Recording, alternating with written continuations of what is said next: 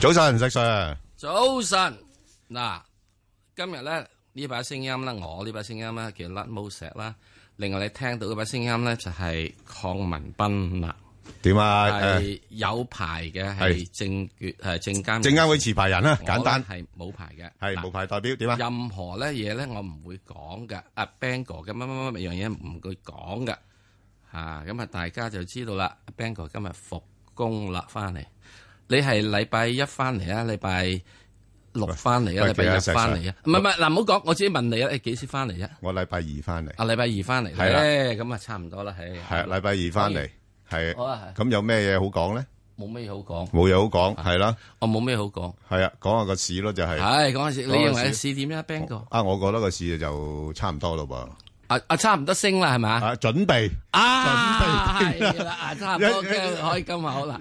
我冇講任何 b a n 嘢啊，各位出現嘅係朋友係咪？你睇得到嘅係咪啊？哎哎咁，嗱，所以有陣時呢啲叫説話的藝術，我沒有講，你你你冇講即係講咗啦，我冇講到啊石 Sir 我講咗乜嘢啫？喂，石 Sir，你使使你講嘅咩？有你啲嘢問我講乜嘢啫？我你講咗乜嘢先？你話我先係 b a n 喂，嗱，你你高人咧，高人即係好似啊，我得五尺四啫，唔係好高。誒，唔係話你，我係話你智慧高啊，即係好似啲禪師咁樣樣，啲禪師唔使講嘢噶，佢就係問一問你，誒、誒，父母生你之前係乜嘢咁，咁你自動會講噶嘛？ 父母生我之前就係未結婚嘅男同未結婚嘅女啦，做 咩啫？係就係咁簡單嘅 啫嘛，結咗婚之後咪生咗我咯，做咩啫？係啊，就係咯，咪啊啊，就係咁咯，係啦啊，咁咁咁所以人哋會講噶嘛，係。啊，咁所以你高人咯，我冇我冇講啦，我冇講啦，我冇講到冇嘢。冇講嘢。啊，你講到個市開始會議就差唔多啦，就嚟啦咁樣。咁啊，下面嗱，幾因多為成點解幾佢就多呢？嚟就嚟升咧？因為跌得多啦嘛。哦，我我我差唔多我放假，即係上個禮拜誒，再前一個禮嗯拜六放假嘅之後，咁個市一路跌啦嘛，哦，你放假嘅市就跌 咯。啊唔係即係我冇講噶，係你講噶唔咋？係我即係啊講我 我嗰段時間啊嘛，我放假嗰段時間跌咗啦，哦，咁嗱我我我冇翻講到嚟啊，，喂咁啊咁佢個市一係一係跌就一係升嘅咋，係咪係先？啱嘅，我真係明白，我明白。你明唔？明白？咁我你跌得明白，我跌完全明跌白。得多咁咪會升咯，就咁哦簡，單。係啦，好，你即係你放完假翻嚟嘅升咧？誒唔係，即係我覺得呢段時間都跌咗，都差唔多兩個禮拜都差唔多啦。好，係啊，嗱，即係你咁講噶嗱，係唔係我講噶？阿 Bang 哥話我放假嗰陣時個市跌咗啦，咁 冇嘢好講啊，啫。 喂，咁啊，石 Sir 呢段時間你你點啊？我我我其實我最關心係你咋，好痛苦咯。你有咩痛苦啫？你個反應好痛苦，快噶，細息唔對即啊，嗱嗱聲掟晒啲貨噶啦 咁咪掟晒咯。 咪就有咩咁痛苦啫？係嘛而家咁開心，咁又可以再咁低先，但你又話啦，低跟住個市又升咯。位買，喂，咁啊，石 Sir 都唔係禮拜一棒棒聲升噶嘛啊，？咁你話我痛唔痛苦啊？我誒會痛苦。你禮拜一大把機會啦。嗯，好得啦，係咪唔好咁先講咁多嘢好啦。嗱，咁啊問啦，李小姐，好，早晨啊，兩位主係持。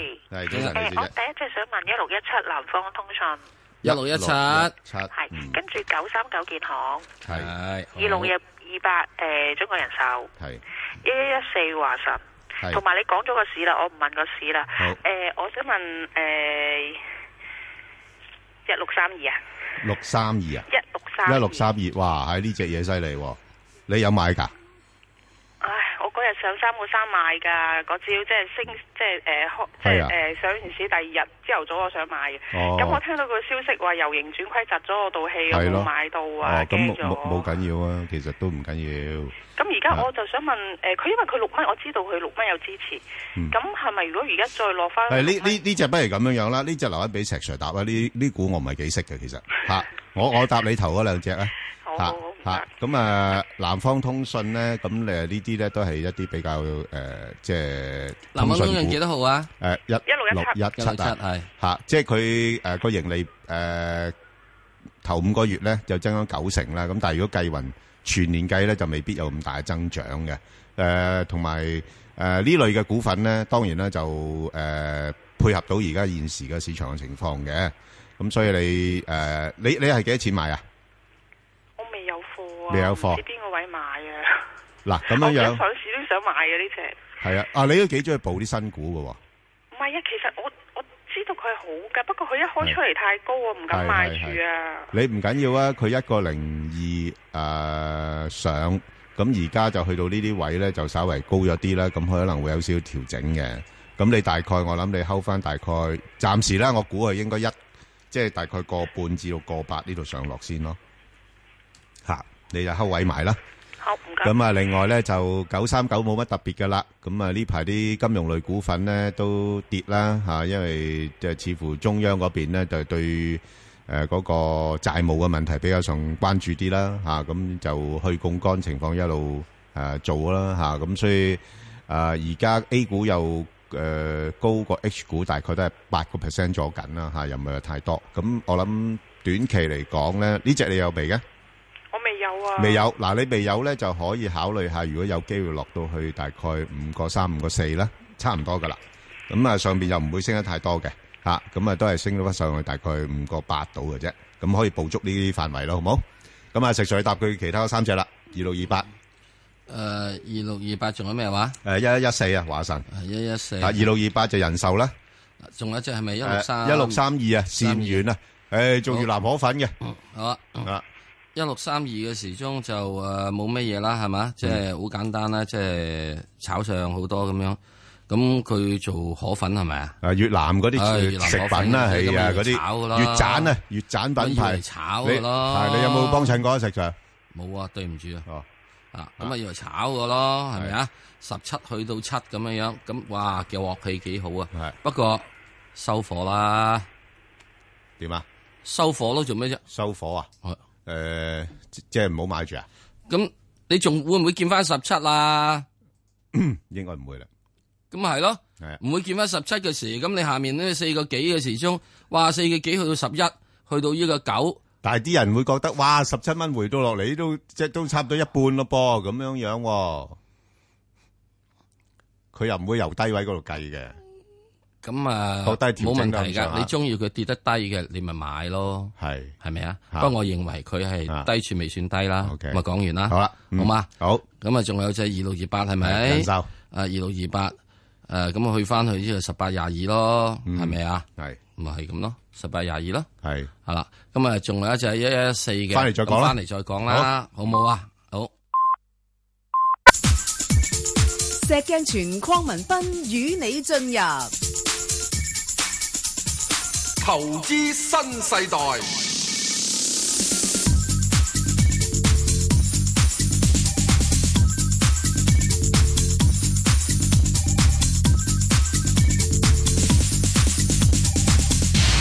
好好，翻嚟啊，复翻呢係啊個李小姐就係啊係一一四，一一四咧，暫時都喺呢度十一蚊度係有啲阻力，咁啊，要等升穿十一蚊咧，就可以考慮追入啦。反正如果唔係咧，咁我就覺得就會咁樣啦。嗯你要等佢咧真正落翻嚟咧，大約係八個诶八蚊之下，即係九蚊之下啦，九蚊之下即係由八個九嗯啊，至到八個半啊都得。咁咧個整個勢頭咧，應該係會係都仲係好向上嘅。咁啊，之但喺十一蚊度有阻力，可能要反覆下。咁啊，由於最近又有啲呢個壓力啦，即係整體大市有啲壓力啦，咁就會係即係呢個不十月急追。之但如果佢企喺十一蚊之上咧，一個禮拜至兩個禮拜，咁又諗得可以即係趁高追翻下。咁啊，一一四咧就係華晨中國啦，係啊，咁就要留心啦。即係過去嗰幾個月嗰啲汽車銷售數據都係非常之理想噶啦，因為係即係有啲政策出嚟之前咧，大家提前咗買車啊，係、咁啊跟住打後嗰幾個月又點樣樣咧？咁大家就因要為留其意他嗱，你要留心啦，其他汽車股咧都開始作為做一個回調。係啦，華晨係相對於一個落後而升嘅汽車股，所以佢仲有少少追落後嘅優勢。 OK 好，我哋再聽下鄧女士電話啦，鄧女士系系係咪我啊？係啊，你啊，係係系早晨啊，早兩晨位，早係晨。早晨，诶，係我我我想問下咧，嗯中移動咧，係誒而家咁诶入唔入得過？因為再等佢低啲先。诶，嗱、我覺得咧就诶，而家咁樣樣咧，如果好似我頭先咁講啦，咁、個市咧應該再跌多呃一兩日就應該有啲反彈噶啦。咁誒、呃直至到去年底之前咧，可能有少少嘅技術性嘅回升啦。咁佢嘅股價會喺八十蚊嗰度咧，誒、會有個支持。咁暫時上邊睇咧，似乎唔升得多噶啦，因為你睇到八十五蚊嗰度咧係一個密集區嚟嘅。哦，吓，咁所以你如果唔係話真係跌到落誒誒相對低位咧，誒唔係咁直搏咯。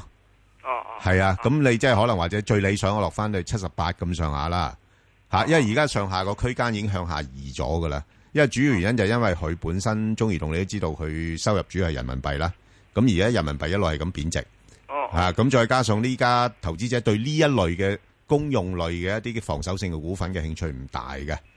哦系啦，咁所以咧，佢不過如果你話诶、誒我未有貨嘅，想試下買嘅，咁我覺得八十蚊左緊可以諗一諗，哦哦，吓、但係一上到八十五蚊咧，又走咗佢啦，哦哦，係啦，哦咁係啊，係咁多謝上你啊好唔多謝使，OK，啊好好，多謝拜拜，好好啊，咁啊，我哋再接電話啦，誒中移動呢啲咁嘅屬於即係慢移動嘅係啦咧，，係咁吓，誒嗰個調整期，我估計今次啊，係啊，誒或者係其他好多股票嘅調整期，嗯，都需要有成三至係三個月係啊至，有啲個別要成六個月嘅，係啊，你睇到而家投資者嘅取向都轉變咗整啦體係係啦咁樣嚇嘅，好嘛？好阿羅生得羅係哦生係係，唔該。係你係好係羅生係有有咩問啊？啊啊，一零六八啊，係106就係呢個雨啊我潤睇睇啊下佢前景點樣啫。啊雨潤做我有有貨嘅，做豬肉喎，我諗你好耐之前買啦，係啊係咪？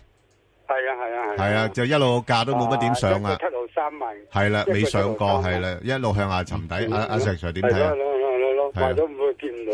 係啊，誒，即係咁。係，我想睇下佢前景點樣啫。嗯好啊，好啊，阿石 Sir 答你啊， O K。嗯，好豬肉價格咧就上升，嗯，不過咧以佢呢個咁嘅人嚟講咧，就反之豬肉嘅零售價格啊上升啊，係啦，不過佢個價格咧就即係認真唔好樣啦。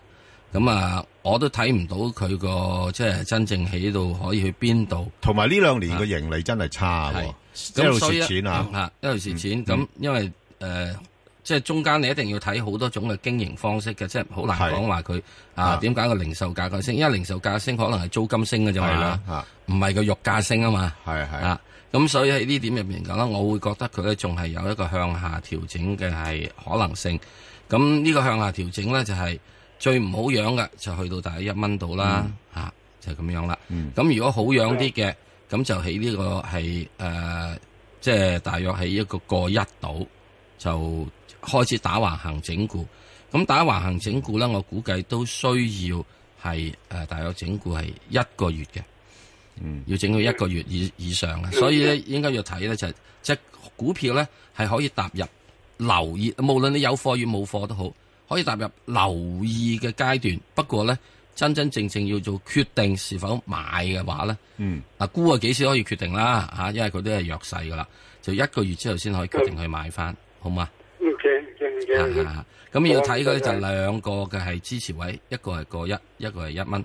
啊，你唔好以為話啊個一同一蚊爭一毫子啫，係啊一毫子啊，就係百分之十咯，嗯嗯好嘛？好好，唔該。 ，O K O OK， K 好好好 O K，唔該好晒，唔唔使該，好唔該拜拜。好啦，我哋再聽電話啦，好係阿李生，李生，早晨早晨早晨，係啊，係你好，係系，我想問一問诶，一二七啊，華人置業，係咁就我十三個九毫八買咗，好啊啊，咁我諗你十三個九十八買咗，你搏乜嘢嘢咧？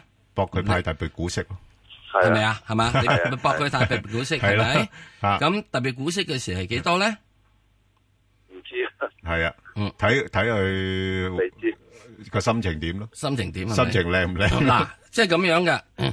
如果純粹以呢個息口比咧吓，以歷史息口啊。係呢只嘢咧係係超超超超超超吸引嘅係啊，好吸引噶，吓，係啊 五啊三，係啊五啊三厘息。係啊，不過講完咁多個超超超吸引之後咧，你就可以將嗯我前面嗰三個超截咗出嚟係，咁就開始有啲好似有人話我講粗口啦。嚇因為點解咧？因為呢個完全真正要睇心情，係係好嘛？點解佢嗰陣時需要派咁樣息咧？啊，你始終要明白，大仲股係東係大邊股個啊東揸住，係咯大股東揸住仲係大份嘅。大股東七十五個 percent 嘅，大大份 噶，係啊，佢佢仲好識貨 噶誒，佢同埋都幾中意派息噶，嚇，啊即係去到特別呢啲嘢咁樣，因為佢之前嘅時曾經賣咗啲嘢俾恒大啊嘛，咁啊需要將啲嘢咧就係轉變為做現金去俾自己噶。咁所以如果你買呢只嘢嘅時之中咧，你唯有就係等佢喺公布派息之前嗰啲日子度你買佢，因為佢剩翻嚟嘅嘢咧就呃誒唔、需要太多理會住噶啦，嗰啲資產啊，嗯啊咁啊，你係即係等嗰陣時買，咁啊冇問題，你既然等派息，咪等佢咯，冇法㗎。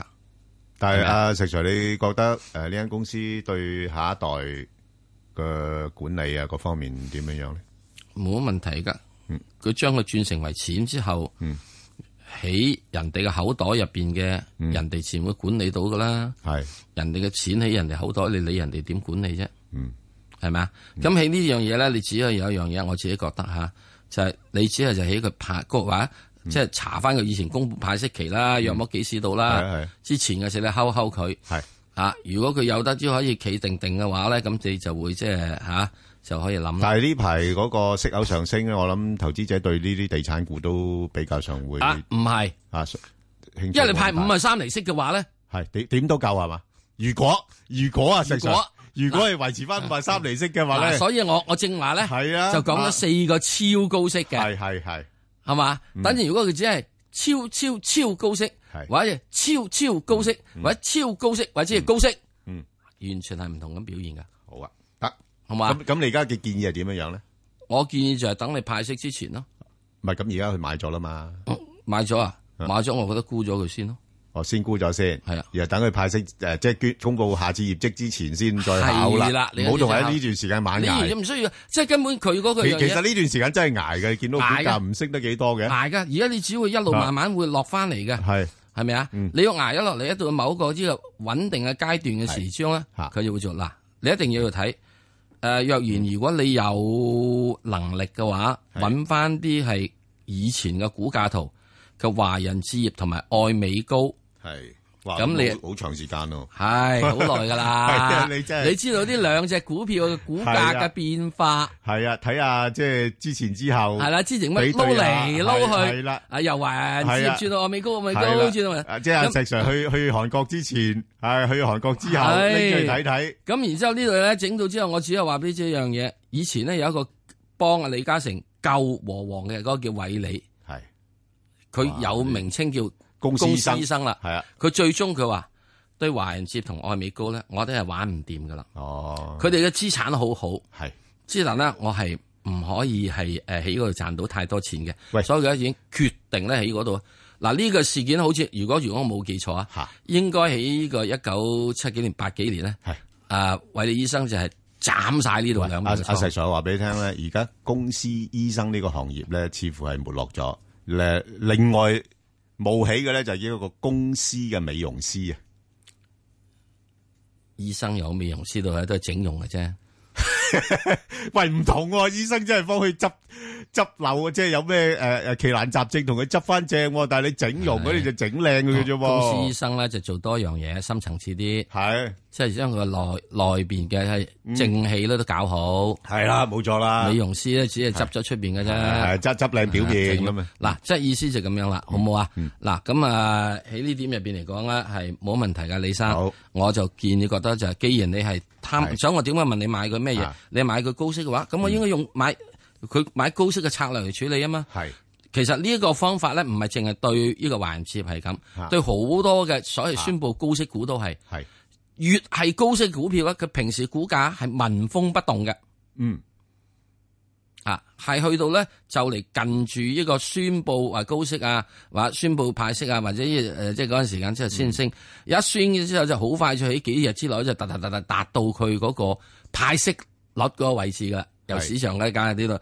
咁你通常你會點睇到咧？佢通常去到呢樣嘢咧，你會揾到佢跌咗落嚟之後咧，你起碼佢要喺嗰個位度啊徘徊，嗯係兩至三個月度。 ，OK，咁咧嗰個位又喺派息期之前啊，兩至三個月而企定噶啦，咁咪差唔多啦。好明白，OK，好，我哋再聽電話，李女士，系唔该，李女士係點啊？係。我想问七零零腾讯 à? 啊，我係，點樣？二百一十六个六米啊，à? 哇，高位咯，係啊，系咯，我高位，啲麻-会唔会翻翻去嗰个位咧？誒要擺耐啲會-會就會，不過唔係未來嗰三個月咯。嚇，即係你- Ờ, 啊，你要等-我諗都要等真係下年㗎啦。嚇，即係而家佢-我諗呢，我嗯而家好- à. 知好多钱啊，系啊，而家佢好诶，好、大部分時間咧，可能會喺翻一百八十至到二百蚊裏边咧，呢、個區間裏边上落噶啦。吓、之前就係差唔多二百蚊至到二百二十咁上下啊嘛。咁而家就向下移咗吓，咁、就去到一百八十至到二百咁上下啦。咁再差少少咧，有時個大市要沉底咧，佢可能會跌穿一百八十添。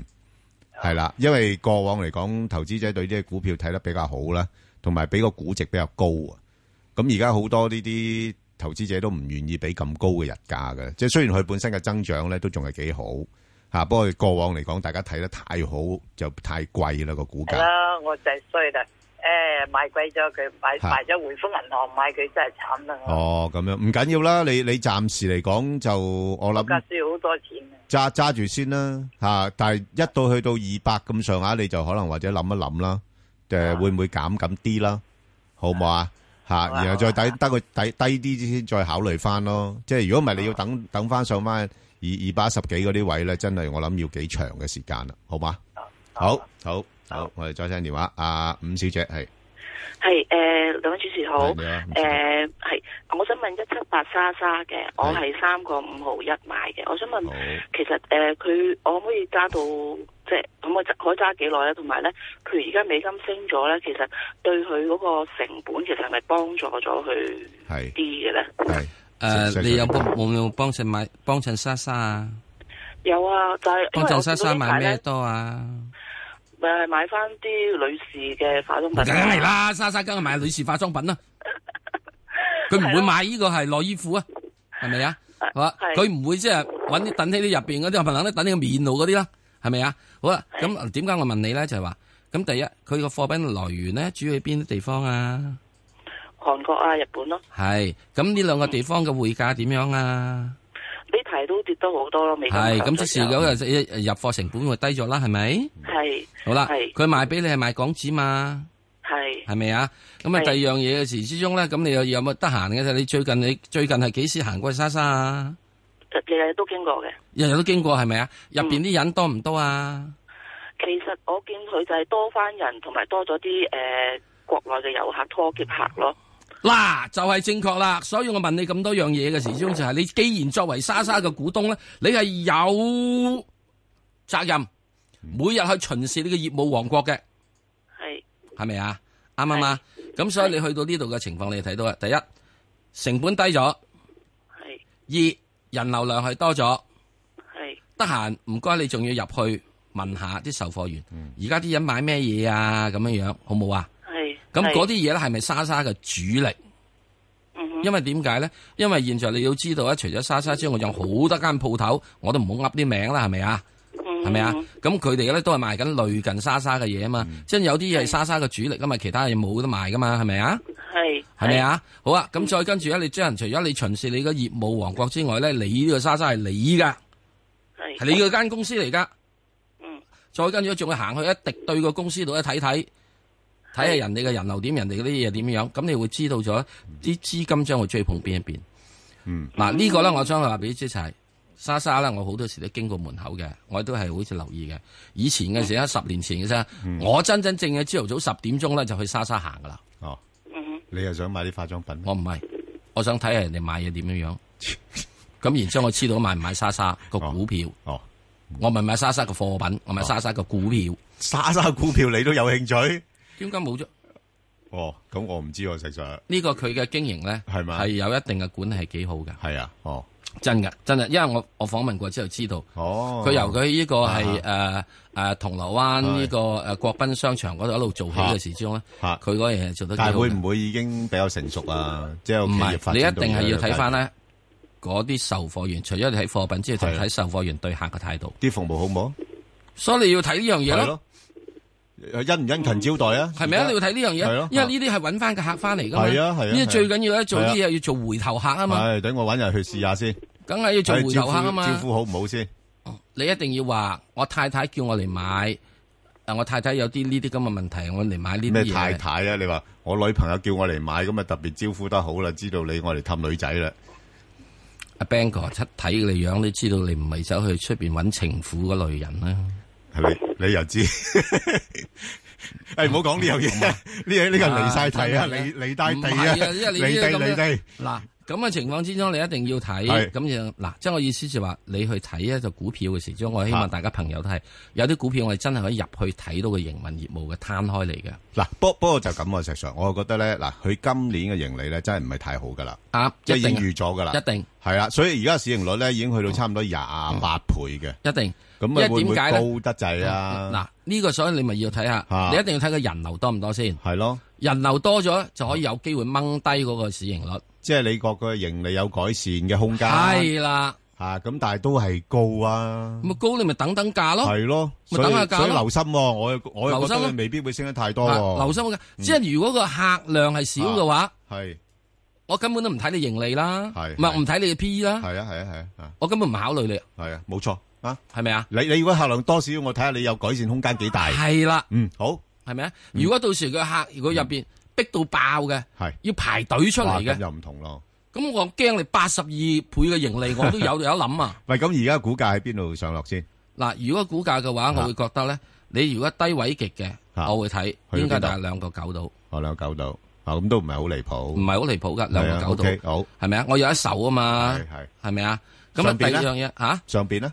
上面上面你一定要等佢要升破三個三先咯。哦，即係而家大概2.9至3.3，咁呢度係呢度差唔多有成十五 percent 啦。得，合理，高啲，咁係咪啊我三個五毫一係係暫時你咪捱價咯，高你中意咗啊你你三毫一捱價咯。肯定嗱，買你高可以有咗啊樣嘢，我建議你就沽咗佢先啦，嗯，係啊，沽咗佢買翻兩個兩兩兩塊面膜用下先啦，好好好。好嘛？好好咁好然之後好好繼續咧，嗱，你係因為你係嗱，你係有一個好處嗱，凡係啲女士咧，有陣時有啲嘢你要咁睇嘅，你係女士嘅，你就走去揾一啲咧女士用品嘅嘢。嗯我哋咧男士行入去咧，都係好多時俾人兩個數出嚟㗎。好嘛？你入去嘅時候，你可以咧打聽到軍情噶。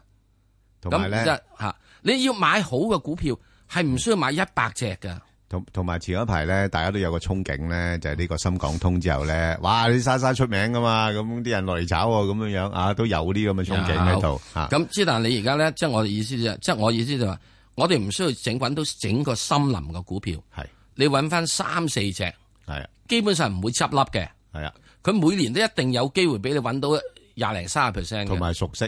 係啦，你要熟悉嘅你業睇務，石 Sir，我我覺得你噏嚟噏去都嗰幾隻㗎啫嘛， 係啊，係啊，都唔係多唔㗎。需要多噶，係啊，你玩嚟玩去你都有幾多嗰幾隻錢啫你有幾多錢啫係冇錯冇係錯，咪啊？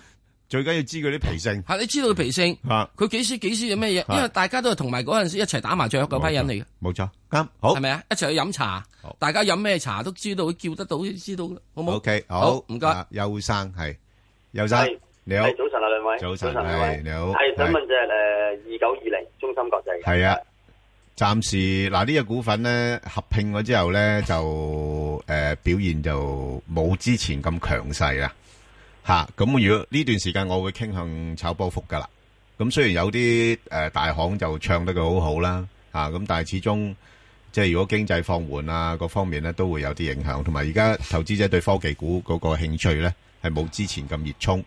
咁所以我估咧就個股價暫時喺翻大概九個半至到大概十個八度啦，呢、個範圍度上落啦，係啦，即係以前嘅九毫半至到一一一蚊零八一蚊零八先咁上下啦，即係佢十合一啊嘛，咁所以係九個半至到十個八咯，嚇、你可以喺呢個區間裏邊，因為佢本身呢個股票有個波幅喺度嘅，即係我我即係我就覺得咧。頭先我哋講咗嘛，股票你要熟悉佢脾性。如果你睇到佢脾性，即係即係換言之，即係佢有一個行徑咧，我可以猜測得到嘅話咧，我就寧願捕捉佢嘅行徑嚟做一個投資咯，啊好嘛？嗱，我只係咁講啦嗯。如果嚟緊嘅十日至二十嗯日，唔可以企喺十個半上面嘅，係仲係起翻呢個係十蚊，以至九個半入邊，嗯我覺得你走咗佢，係睇十至十二日，好冇？係好好啊！啊嗯咁我哋再聽電話啦。啊，何小姐，小姐，何小姐主持係啊人好，你好誒 Ben 哥，你好石 Sir 好。好係你誒，好我想請教，我想請教你咧，我轉一條一一個，因為嗰只我輸到好緊要。嗯 我想問嗰只誒五七五啊，之前個朋友咧俾我嘅，咁佢話有一隻藥咧係喺英國開始賣得好。我想問 Ben 哥，你點睇呢只嘢？因為我六毫幾紙買嘅，唔該晒。誒嗱五七五誒麗晶太平洋啊，哦，佢賣藥咧，係佢有啲呢方面嘅消息嘅，咁同埋呢個股票咧，我就覺得佢都幾投機性嘅吓，咁、呢咧就誒佢間唔中咧會有啲消息出啊嚟咧，就個股票會炒一浸上去咁樣樣咯。咁炒完一浸之後咧，佢又靜咗噶啦，咁所以咧誒、呃，當然佢今年個盈利咧係有一定嘅保障嘅吓、即係。誒、呃由之前嘅誒虧損嘅時間咧，係轉為今誒、呃頭六個月咧開始有翻錢賺。咁但係咧，始終呢個股票唔係話個盈利基礎唔係咁穩固咧，我就覺得誒、呃要小心啲咁多啊。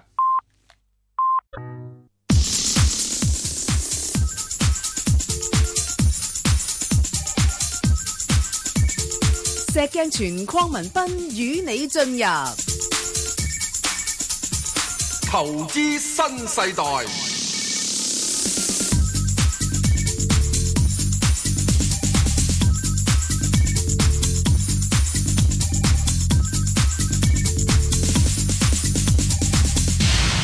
係啊，阿石 Sir 就我補充下咧，就頭先嗰只麗晶太平洋咧，誒、嗰位聽眾如果去路半咁上下嘅位咧，誒、係有機會到得翻嘅，咁啊，但係就可能或者需要多少少時間。咁暫時睇咧，應該係喺翻誒介乎五號啊、六號啊呢度呢個位度上落先嘅。咁然後再等候一啲嘅新嘅消息咧，然後先至有機會再突破六毫子個位。咁你要明白咧，誒、呢、個股票咧其實好多時都係咁噶啦，佢有啲消息佢係炒一陣，然後跟住又回翻落嚟，又喺度低位度盤整一段時間，又有消息又又推上去，咁就係借佢推上去嗰下咧，就要可能或者要考慮下走貨啦。好，咁我哋再聽另外一個電話啦，阿、張太。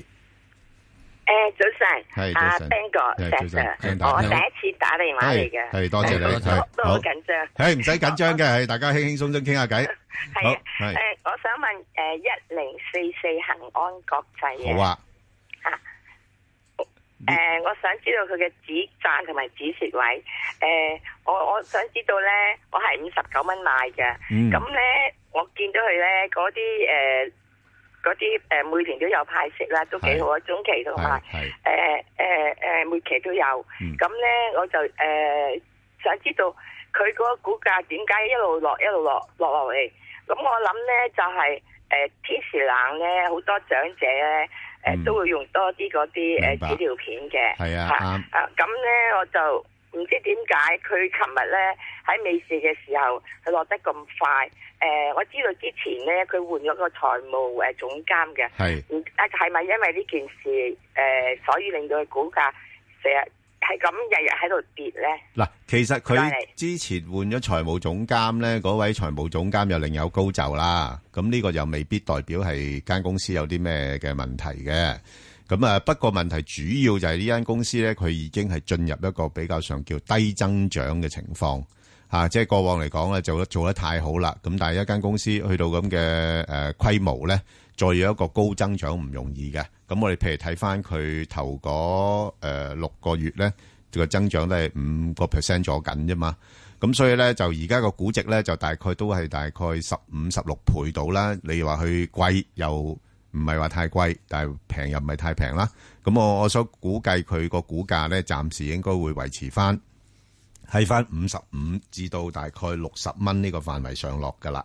嚇，因為之前咧就大致上喺六十至六十六嘅，不過而家一即係好多股股份都係㗎啦，即係而家佢之前個通道嗰個下下邊嗰個支持破咗嘅話咧，佢就會向下移咗㗎啦，呢、個位就。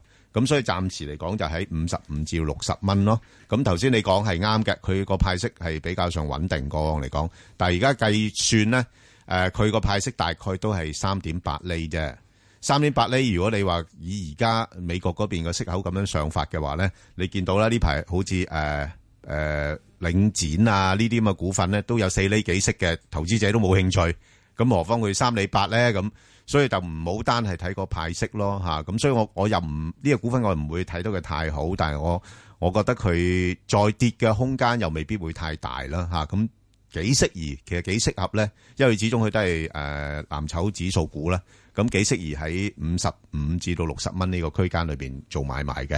好，咁啊，張小姐，係啊，Ben 哥，啊，係石好 Sir 你好，係你好係係我高買咗只啊中國銀河啊，哦，啊八個一啊，而係家點算咧？仲有冇上升機會咧？诶，阿石 Sir 點睇啊？呢只股份， 因為佢佢都係咁噶啦，次次一去到大概八蚊度咧，佢就上唔到呢只股份咧，所以冇你你好難走嘅，即係佢去一去八蚊樓上咧，大家以為佢破咗位咯喎，咁跟跟住佢好快碌翻落嚟喎，咁又又走唔切啦，吓咁點搞咧？呢類股份咁佢但係佢八蚊以上買咗啊嘛，咁而家附近呢幾排最多都係大八個一度啫。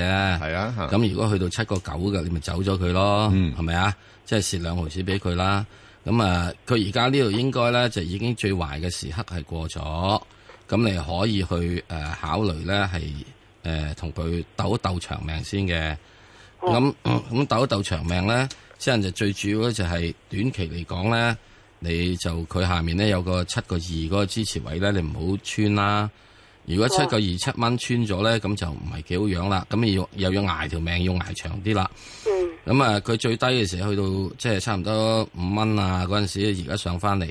咁啊，因為人人都睇住即係誒、呃即係澳門嘅即係賭業咧可以好翻啲。咁呢個的而且確都係嘅。咁你暫時而家揸住嘅，你如果真係，我又唔覺得而家即刻要急走住嘅，好嘛？咁啊睇住啦，好冇？咁啊睇住咁揸住佢，咁啊七個九都係走咗佢先啦，好好好，哦好嘛？啊嗯，唔該晒。好，我再聽電話，高女士。係早晨啊早早晨，高女士早晨係早晨啊你好邊係個早晨，師傅係唔該晒係唔好咁我講係我退休人士嚟嘅，係我想問你咧，诶、中電同埋匯豐兩隻嚟退休人士邊隻收息好咧？诶，中電同匯豐係係真係麻煩啦，呢兩隻我其麻實煩啲啊麻煩啲啦。如果诶、呃我係你嘅話咧，我就會就係揀只诶盈富基金就算啦。盈富基金因因為點解咧？嗱，誒匯匯豐咧，誒佢誒最近個股價表現咧，因為美國加息咧係做好咗嘅。不過，但係要留心一點咧，其中一個原因亦都因為公司咧不斷喺市場做回購，咁形成呢個股價咧係有啲推動力喺度啦。咁你通常都係咁噶啦。你如果嘅船你有啲推動力，拱喐咗佢，咁有啲人會幫你一把，咁啊一齊拱上去啦。冇錯。咁誒、呃不過佢嗰個回購嗰、個即係誒設定嗰個目標咧，大致上已經完成㗎啦，差唔多完成㗎啦。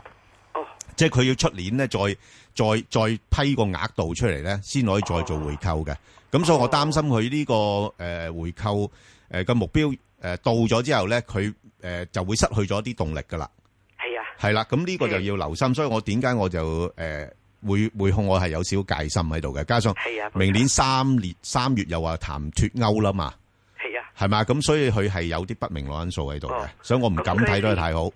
我我想請問你咧，咁我哋盈富基金就我哋香港噶啦，係啊，佢佢咁啊誒五十隻股票啦裏邊嚇。入唔入得過啊？而家呢個時誒、候，我覺得差唔多，你大概如果係可以考慮嘅廿二蚊做緊啦，係啦。哦，即係廿二蚊到入唔入得係嘅？係誒誒，都都都可以考慮下嘅，哦，佢逐個啲逐息啲都買啦。係平少過匯豐诶，啊。佢息就會少啲嘅，佢三厘幾咯。哦，係，但係佢就分散一個組合咁樣樣咧，就對於我覺得對於啲诶诶诶年年长人士咧，會比較適合啲啦。佢都好似一個基金咁啫嘛。即係你因為買個別股票，頭先诶，不過唔方便再評論呢個中電啦。如果唔係我就搭咗三隻股票啦。咁但係中電我自己覺得我自己唔會買咯。係係啦，好唔好啊？好嘛，可可以考慮下分段買啦。呢個盈富基金相對安全，我自己都都都揸住呢只股票都費事傷腦筋啊。其他嗰啲嘢係啦，係啊嚇，其他啲嘢真係冇乜信心啊嚇。好嘛，好好唔使好好 OK 好，好唔客氣，好好好啊啊李太係李太喂，係，唔該，係我想問诶，一一八六，係诶，呃我十個半買咗嘅，哦，咁又係冇走過啊？唔係我十個半買嘅，跟嗯跟跟住佢都冇乜點哦升得到。 OK，OK 咁我想問下係會诶，即係跟住下個禮拜或者點會會哦，诶上翻咩位可以走好咧啊？，阿石 Sir 點睇唔下該你呢個中鐵建啊？呢啲基建股呢排真係回翻唔少嘅都係係啊誒、呃回翻唔少係因為係啊好簡單啦，之前炒高咗上去嘛。咁、應該今次嘅時候可能有機會落翻去大概九個半到呢個水平㗎，嗯或者會有機會。咁最好希望就係喺十蚊呢個水平呢位度咧，佢係打橫行啦咁樣樣。嗯啊，咁啊，基本上嚟講佢有一定嘅支持。即係一個支持咧，就肯定唔喺十十個半啊嗰個位度啊，係起碼喺二零一六年。你二零一七年會唔會喺十個半上面就唔知。咁啊，再其次，而家現在嚟講咧，一定係一個受壓嘅情況之下，下面最差睇佢可能希望佢守到九個半啦。咁上面咧就應該喺呢、個誒呢、個即係十十一蚊度有比較大嘅阻力。你如果揸住十個半嘅話，咁你唯一一件事就係啊睇住佢誒，係暫咯時睇睇啦。嗰日升到啊佢十個四又唔上翻啦。咁啊，如果升到第四有機會升到十個四嘅話，你誒出走啦哦咗佢啦，走咗佢算數啦，係咪啊？咁你啊，你而家你對佢都冇信心啦嘛， 我就係唔咪？知啊，因為又話係咪啊基建股誒一路都會仲好，但係又又插插落嚟，咁我又唔識係嗯睇基建嗰個勢會，基建會係一路做好。咁不過呢個基建會一路做好，係喺呢個今年嘅係誒十月啊九月度傾啊嘛。咁由十月九月度嘅時候好咗兩個月啦，嗯，係咪好咗兩個月嘅時候我呢以為仲有得好嘛。啊啱，咁呢個好多時即係即係即係睇得即係太，即係有陣時即係誒，當大家都因話為我見佢，當大家都話佢好嘅時鐘咧，已經就唔好噶啦，好佢唔十好啊一？蚊跌翻落嚟啫，係啊，十蚊跌翻嚟，你咪十蚊十個半人錢買咯，你認為係好好咯，咯就？所以買係錯啊咗咁快啊又，咁你又唔再知低你唔記得咗佢喺呢個八八個半到升上嚟咧，係咪啊？咁啊八個半升上去十一十一個半到，咁啊升咗大約三蚊雞，跌翻落嚟呢個個半到，咁落翻嚟去翻呢個九半都冇啱咯，好好噶，咁我係咪諗啊住有些少執下嘛，總之啊而家就坐住啱啦。啊坐住唔緊要嘅，即係即係要要要執咧，就唔好即係等咁跌跌跌跌就執，要等佢跌多多先好執，好唔好啊？嗯咁以後記住啦，凡係呢樣嘢就唔好話啊十一蚊咁啊，一定要睇佢喺邊個位度升翻上嚟。嗱，你一定要睇佢喺邊個位度升翻上嚟，哦然之後再跟住升到個頂位幾多，咁跟住咧你將佢俾個五折佢，俾個嗯位。不如佢由一蚊升上嚟，升到兩蚊嘅話，俾個五折，即係佢升咗一蚊啦，俾個五折，即係一個半先買翻佢。咁你咧就變咗唔係啦，由呢個一蚊升上嚟，去到呢個兩蚊嘅話，你喺個八就買，啊跟住佢跌落個半，個半之後嘅時候佢彈一聲，可能以後跟住可能會超越兩蚊嘅喎，咁只能嗰陣時你咪即係有陣時，哎呀沽咗你佢，佢又佢又彈翻，啊買咗佢又跌咗，因為點解就係即係佢跌得唔夠多咯。即係暫時都暫時揸住先啦未有乜嘢，希望暫住。時冇乜希望住。誒嚟緊都仲要呢一兩個月都仲係比較即係啊心噏㗎，哦可能喺即係仲可能會見翻去呢個跌穿十蚊㗎。咁如果我係咯，如果偷佢上翻十個四就抌咯咁。係啦，係啦，我會覺得係暫時咁咯。咁之後呢只嘢要等到幾時咧？你要等到咧係大致上要差唔多要誒三個月之後，你就會好少少啊。三個月之後，好嘛？哦即係你要即到部三月基建度都係咁噶咯喎。係啦，一百差唔多啦零，嗰啲差唔多，都對係咁唔㗎對？喎差唔多，差唔多，好嘛哦，好，唔啊該你。因為之前出買咗嗰啲人哋已經出晒貨，出晒貨之後咪要等咯，等佢就跌翻落嚟啦。嘛，好，好，好，嗯多謝唔你該。好，陳女士，係陳女士，陳女士，嗯陳女士，係我你想問你講一四四招商嗰個咪有貨嘅，我想買誒買中線持有中線持有中線即係幾多日啊？半年。啊，半年，唉，好唔同。嗱，中線持有嘅話，喺呢度啱聽啦。半年嘅話咧就係咁樣啦，就誒、呃你要仲要等多係一個月之後，一個月點。解咧？你唔好問我點解，我睇我睇嘅方法就係咁解。你去黃大仙求簽之後，你唔好問黃大仙點解俾支咁嘅簽我。你問得我咧，你就信我就算好啦，好冇？我就話啦，你要一個月之後，你睇睇佢股價，一個月之後睇睇股價係咪仲係起翻呢個十九蚊啊、十八個半啊呢度附近度？若然一個月之後都仲係喺呢個位度嘅話，咁你可以有一諗。當然啦，如果一個之後佢係彈翻上去呢個十九個半嘅咧，仲更加有一諗。咁咧我就覺得咧，如果佢能夠嗱，點解我睇咧？其實好簡單嘅啫。嗱，你一跌咗落嚟，你喺個底下嗰度摸摸摸摸摸一個月個位都唔跌穿嘅，咁我咪當呢個做底咯，係咁簡單啫嘛，係咪啊？嗰張凳，嗰張凳，你坐咗三年嘅，佢都唔跌你落去嘅，你就當張凳穩陣噶啦，咁如果跌穿十八個半就唔好制咯，唔好制啦，又再睇睇咯，嗬。哦。又再睇睇。咁呢只股好唔好唔好咧？四四隻。啊冇乜問題嘅，佢啲大約有四厘息，係咪？即係你話叫佢好吸引又唔係好吸引，叫佢好死又唔係好死，咁呢樣係咯嘢去，到好低啊，價錢都唉，我當呢啲叫豆腐花咯，豆腐花。係啊，豆腐花嗱，豆腐花好鬼賤嘅嘢嚟噶嘛，係咪啊？又好平嘅嘢，又唔係好好食，淡茂茂。不過一食你唔死，有益喎食上，就係因為個淡茂茂有益，佢唔死係唔死得就有益啦。係買咗股票跌落嚟嗰啲就冇益啦。係咪啊？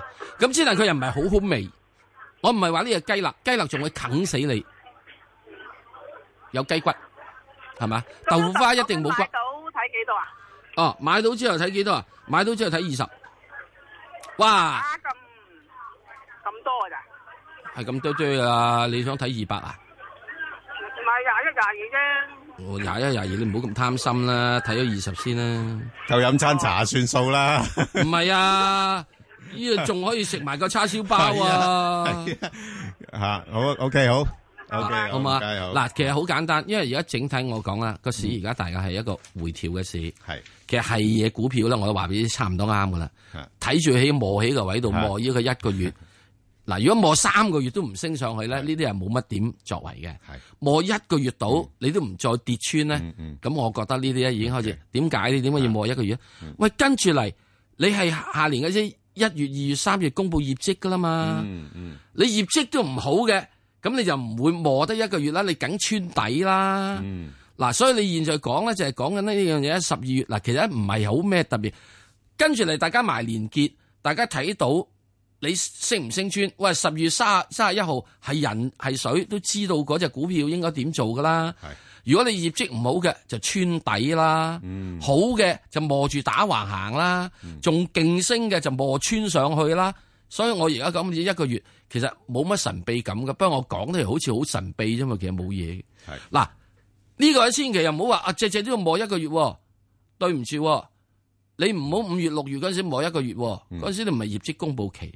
好，好啦，咁我哋翻嚟咧。好就呢個快快速速啦，啊，因為頭先我同石 Sir 答咗聽眾一個網上提問咧，就係呢個一九九九敏華控股啊，咁呢個股票咧就都其實過往個業績都相當之理想嘅，咁亦都好多投資者有興趣，咁大家不妨咧就上去香港電台公事務組嘅 Facebook 度睇睇，咁亦都誒可以留言問你哋嘅心水股票啦。好啦，咁啊，我哋快少少答其他嘅聽眾嘅提問啦。咁啊，另外一隻咧就係呢個金蝶啦。幾多號啊？二六八。咁啊，頭先講咗噶啦。誒，科技股咧，暫時個市場方面咧，似乎對呢類股份冇乜興趣啊。其實都係跟隨翻即係美國嗰邊嗰啲科技股咁嘅啫。咁啊，所以誒金蝶咧個股價咧都比較少咧，係跌穿三蚊嘅。咁近期都跌穿咗噶啦。咁嗱呢個咧就即啊係我哋曾經前一排咧都講過，有人問過呢樣嘢嘅，我都話咁上下啦，咁係啦，啊，即係已經之前已經失去到三個四嗰啲位咧，已經係見咗個高位噶啦，吓、即係诶、呃所以暫時嚟講咧，應該係喺翻兩個八至到大概三個二咧，都可以捕捉下嘅呢類嗱股即份。係咁，我哋啊嗰陣時講啦，大概係係三蚊到嘅，係佢湧湧咗上三個四之後咧，係啊，唔止啊，三個五毫半添啊，嗱即最係高我講講嗰陣時，我哋嗰陣時講啊係三蚊到，咁係啊湧上去三個半嘅時咧，吓咁就係哇你仲唔估錯係啊係啊係啊，嗱同埋破位啊，破位啊嘛？以為破位啊，係嗱呢追啲呢跟跟嗱呢追啲咁樣咧，我就覺得係。你班友仔玩嘢，系啊，梗係咁係啦。而家而家破三蚊位都係玩嘢㗎，就震你出嚟咯。嗱我會覺得今次落去咧應該穿兩個七嘅，係會穿兩個七，因為點解咧？佢穿完兩個七之後，晚上先再嚟做嘢。係佢變咗，即係大家一定要明白呢啲咁嘅誒股價嘅嘢，整咗上去三個半之後咧，係哇！你以為哇好好好好啊，咁跟住去追嗱。如果你真係好嘢嘅話，你就同我企喺度三個禮拜，咁唔會咯，因為佢始終估值都係高啊嘛，係啦。唔係啊點解唔會啊？冇咁多錢頂住啊嘛。係咯，同埋而家個勢又唔就嗱，所以大家咧揾啲呢啲圖出嚟係睇住邊啲係叫做派貨兼温撈賓。冇冇錯啦吓，咁誒係啦，暫時就兩個八三個二呢度行住先啦。嗯，好咁啊，另外咧就呢個平保啦，咁啊石 Sir 喂，去到呢啲咁嘅位諗唔諗得過啊？唔諗，又唔諗啊？嗯，咩位先諗啊？咩位諗啊？係啊，又係等多一個月至三個月啦。哦，等咁耐又要完全等時間哦。點解會咩嘢唔諗呢？喂，阿爺而家講咗啊，即係保險資金啊有係啊規範啊，唔好亂炒啊！唔好亂炒啊。係啊嗱，而家問題咧就在於嚇咁，平保冇亂炒，冇亂炒低啫。不過隔離條線啲人係啊咧就醉酒駕車，啊，咪就係咯，你 A 股跌咗落嚟啊嘛，而家唔止咁啊，隔離條線係醉酒駕車係啊，啊，都都限制埋你，佢架車周圍撞啊，係你會俾揩揩埋你嘅。哦隔離條線啲人，隔離啲保險公司，佢因為俾一等等一樣嘢，佢要沽貨，係沽貨。咁你係咪？所以所以雙十二嗰日係債股匯三殺啦，結果係叫雙十二慘案啊嘛。雙十二啊，真係慘啊！嗰嗰日真係冇冇乜邊樣嘢得㗎啦，嗰日雙十二慘案點解？就因為有人醉酒駕車，啊俾人哋一差佬嚟到捉你。冇錯，嗯，好啦，啊，好，咁啊，另外一隻咧就係呢個，所以點解即係我我講緊點解話？因為有咁樣樣嘢咧，你真真正需要後面咧，要有一個月至三個月，慢慢先可以 set 到 down。啲人先至慢慢回復即翻係個信睇下心，，仲要睇睇定下清先，清理係啊車禍現場，係啊，喂，起碼都仲睇下兩粒鐘啦，三粒鐘啦。仲睇下啲高層有冇新招數出嚟喎？唔使諗，係啊一定頂你。係咯，咁你可能唔滿意噶嘛，係咪？好啦，咁啊，所以呢段時間咧都係一個誒調整期啦。係好啦，咁另外一隻咧就係比亞迪啦，咁一二一一咁啊，如果你話以呢個新能源汽車裏邊嚟講咧，佢就做得最最好噶啦。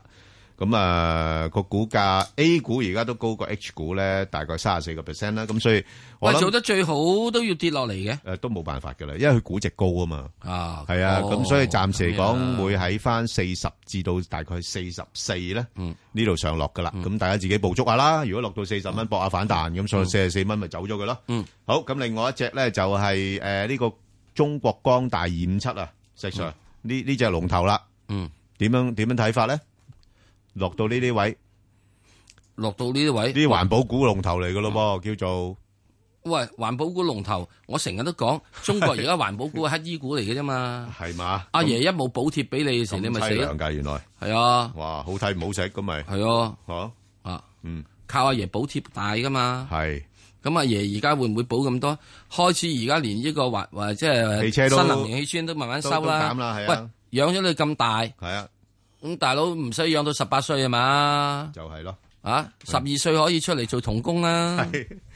好，咁啊，另外一隻咧就係呢個二三八二啦，舜宇光學啦。咁嗱，呢個股票咧，其實我覺得誒，佢、個估值係超高噶啦，吓、咁不過佢就概念相當之好啦，吓咁同埋個盈利增長都理想嘅。不過以誒個、盈利就同嗰、個誒、市盈率咧都仲係有一段距離吓，咁、我就覺得誒，仲係整固下啦。啊，即係有有啲機會，如果如果佢落落到去嗱，最近其實佢都係喺三十六至到四十二上落嘅，咁但係似乎而家三十六都頂唔順啦，咁佢可能有機會再落多少少，落到幾多？誒三十二度啦，三十二度啊，三十二，三十二你買啊唔買？誒三十二我會試下買博反彈就三十六，啊，博反彈嗱，你都講我博博反反彈彈㗎咋，啊博反彈。嚇三十二買就三十六走咗佢，係啦，就係咁咯，好咁啊，另外一隻咧就係哦，sorry。